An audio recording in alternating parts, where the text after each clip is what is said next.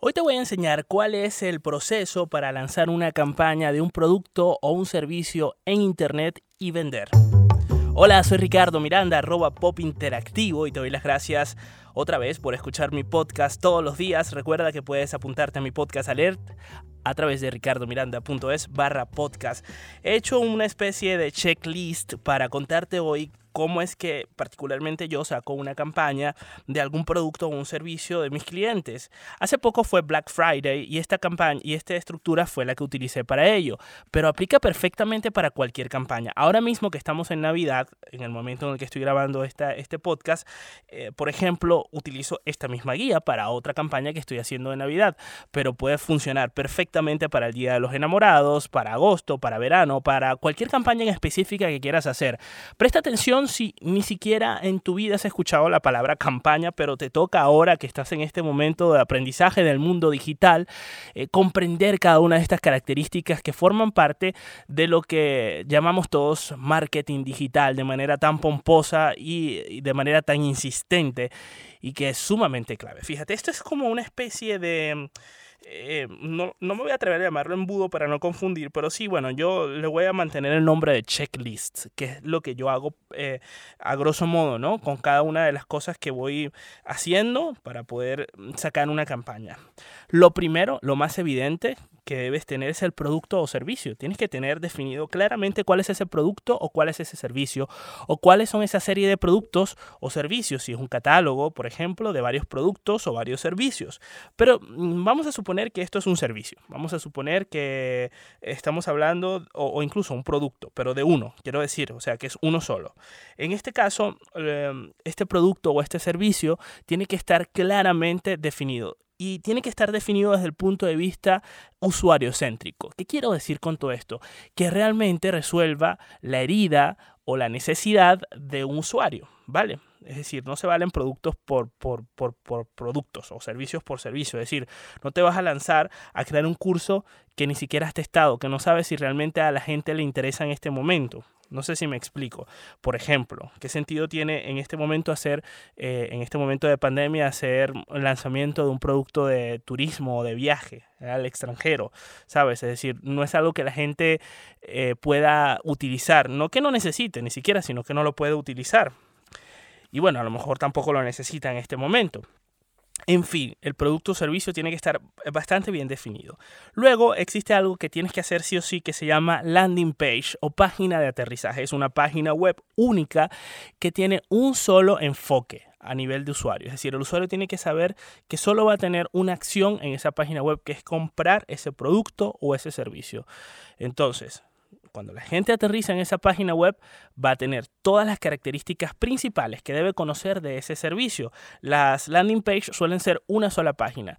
Yo particularmente desaparezco cualquier menú, cualquier botón que me lleve al home, cualquier distracción. Ahí el, el único botón que tiene que haber tiene que dirigir al usuario a un objetivo, en este caso tiene que ser comprar ese producto o ese servicio o contactar para comprar ese producto o ese servicio. Existen muchos objetivos, pero lo que quiero que te quedes es que en una landing page o una página de aterrizaje, además de, de explicar las características del producto de una manera bastante seductora, te pongo el ejemplo mm, para que cuando termines este podcast te vayas a ver la página de Apple y entres en cada uno de sus productos, en la del iPhone, el iPhone Pro, el iPhone tal, el iPad, el eh, el, MacBook, etcétera, y te darás cuenta de que tiene una landing page para cada una de ellas. Y esa landing page tiene solo un botón, que es comprar. O sea, y ese es el objetivo de la landing page, que la gente no se distraiga con más acciones, sino una sola. Y explicarle muy bien cuáles son eh, las características del producto de cara a su necesidad, cómo resuelve su necesidad, cómo se hace deseable para su, para su necesidad o para esta persona. No se nos olvide que tenemos que hacer una página de agradecimiento y tratar de ser creativos en la página de agradecimiento. La página de agradecimiento es la que va a ver el cliente una vez que haya comprado ese producto o ese servicio. Y básicamente esa página de agradecimiento, mm, yo sugiero que sea un vídeo, por ejemplo, no tiene por qué ser así, pero sí, buscar la manera eh, más creativa de hacerle saber a ese cliente que está súper contento por haber comprado ese producto o ese servicio, que tú estás de su lado y que lo va a recibir pronto eh, y lo va a tener en sus manos. Luego hay que automatizar los correos electrónicos de agradecimiento y también de estatus. Depende del producto o servicio. Claro está, yo recomiendo siempre colocar correos electrónicos que, sean, que suenen orgánicos, que suenen más reales, que no suenen tanto a máquina ni a, ni a algo automático, ni a un robot. No, o sea, realmente cuando tú conectas con la persona lo haces según su manera de hablar y estos correos se, suelen eh, automatizar a través de eh, sistemas como MailChimp o como GetResponse, que es el que utilizo yo.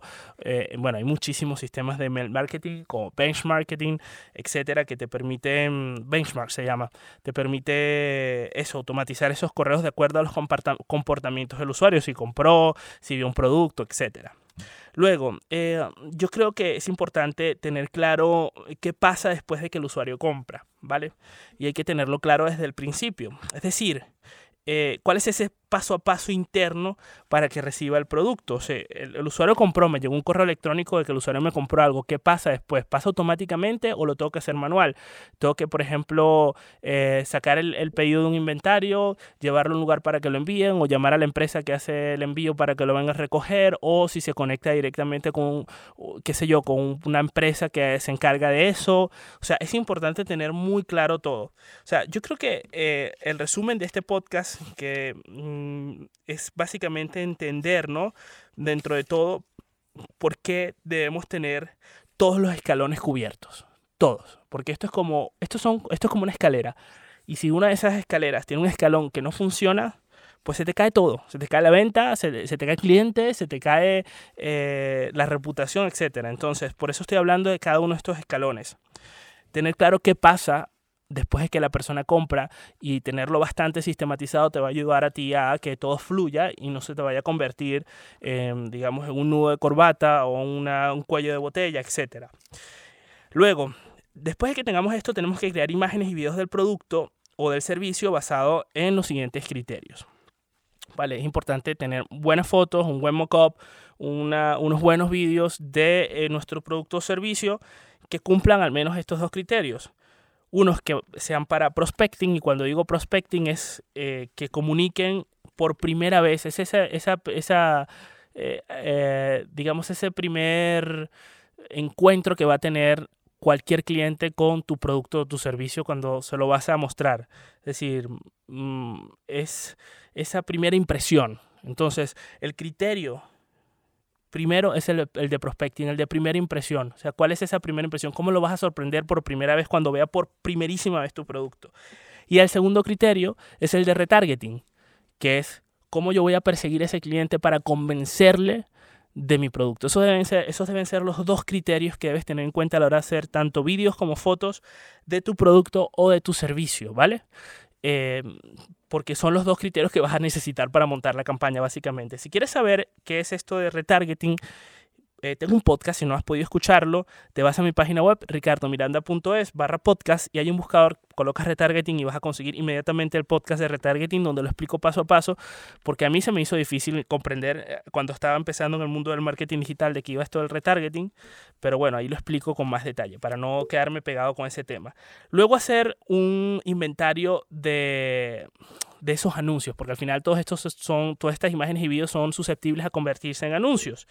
Y después que hagas ese inventario, vas a planificar cuáles vas a usar para meter como campaña publicitaria y cuáles vas a usar, porque a lo mejor hay unos que ni siquiera te sirven, pero no los deseches, puedes utilizarlos como orgánicas, es decir, para ponerlo gratuitamente en tus redes sociales. Cuando digo gratuitamente me refiero a subirlo sin tener que pagar nada, subirlo a tu Instagram, subirlo a tu Facebook, subirlo a donde quieras subirlo, incluso a tu YouTube o a tu LinkedIn, o donde quieras, cualquier red social en donde estés presente o en tu blog para promocionar ese, ese vídeo o, ese, o esa foto. Me explico, es, decir, no solo hacer esa foto y ese vídeo para hacer una campaña publicitaria paga, sino también utilizarlo para nuestras redes sociales, o sea, sacarle el mayor de los provechos. Y por supuesto, eh, hay que mm, mm, configurar la campaña, creo que es clave esto de configurar muy bien la campaña. En este sentido, yo te recomiendo que cuando vayas a configurar una campaña paga, si no sabes hacerlo, si estás aprendiendo, lo hagas de la mano de un profesional que realmente tenga los créditos para hacerlo. Es decir, que esté cualificado para hacer una campaña, porque ya te digo que no es intuitivo, ya lo he explicado varias veces, y la verdad es que puedes perder dinero si te pones a inventar. Déjaselo en manos de un profesional, de un estratega que pueda guiarte, que pueda orientarte, que te pueda decir vamos a hacer esto, esto y lo otro, y que además puede encargarse de la configuración que lleva muchísimo trabajo. Configurar una campaña técnicamente en Facebook, en Instagram, por ejemplo, o en cualquier plataforma, en Google Ads o en eh, LinkedIn Ads, eh, lleva mucho tiempo, ¿vale? Y lo más importante es ser feliz, es disfrutarte todo este proceso apasionadamente, aprender, porque hay que optimizar esa campaña, lanzarla e ir aprendiendo, ponerle principio y fin, ponerle un presupuesto diario. O sea, hay muchas cosas que se me quedan por fuera, pero sí es verdad que esto es como lo básico. Yo lo que quiero que te quedes en este momento es que si no has hecho nunca nada de esto, pero eh, estás aprendiendo, quieres hacerlo, eh, no tengas claro eh, cuáles son cada uno de esos escalones, ¿sabes? Que no se te olvide ninguno, que puedas eh, abrirte a aprender, que te rodees de profesionales, que trates de comprender el concepto, el contexto de lo que estás haciendo, nunca cerrarte y eh, no tengas miedo a perder, que eso también tengo otro podcast, es decir, a perder dinero, ¿vale? O sea, y también a perder tiempo, porque al final todo eso se va a traducir en un aprendizaje, ¿vale? No nos podemos frustrar, tenemos que insistir, tenemos que romper el síndrome del impostor, tenemos que trascender más allá de lo que podemos ver al frente y tratar de intentarlo, porque una vez que lo aprendas, créeme que va a ser pan comido, como toda curva de aprendizaje, al principio cuesta, pero después va a ser un pan comido, todas estas cosas, por supuesto, no pretendo que la aprendas en un podcast, pero sí es verdad que te puedan servir como guía para que puedas eh, lanzar tu propia campaña de la mano de algún profesional que te pueda enseñar. Y si ya eres un profesional que se dedica a esto, pues espero también haberte aportado al menos mi forma de hacerlo, ¿vale? Como te digo, esto es apenas una pequeña guía que me he diseñado yo, pero, pero bueno, hay mucho trabajo detrás de cada uno de estos puntos, porque nada más hacer la landing page es un trabajo, nada más hacer las fotos es un trabajo. Así que eh, te advierto que todo esto va a llevar tiempo, por lo cual hay que con un tiempo suficiente, planificarlo y ejecutarlo maestramente sin dejar ningún escalón por fuera. Gracias por quedarte hasta este punto de mi podcast. Te agradezco que, bueno, que escuches cada uno de estos contenidos que a veces son pedagógicos, a veces son un poco intensos, pero que, bueno, lo que buscan realmente es motivarte y enseñarte mucho más acerca de este mundo, ¿no? Que es el marketing digital y en general el mundo del emprendimiento. Te agradezco y mientras tanto, ya lo sabes, quedamos en touch.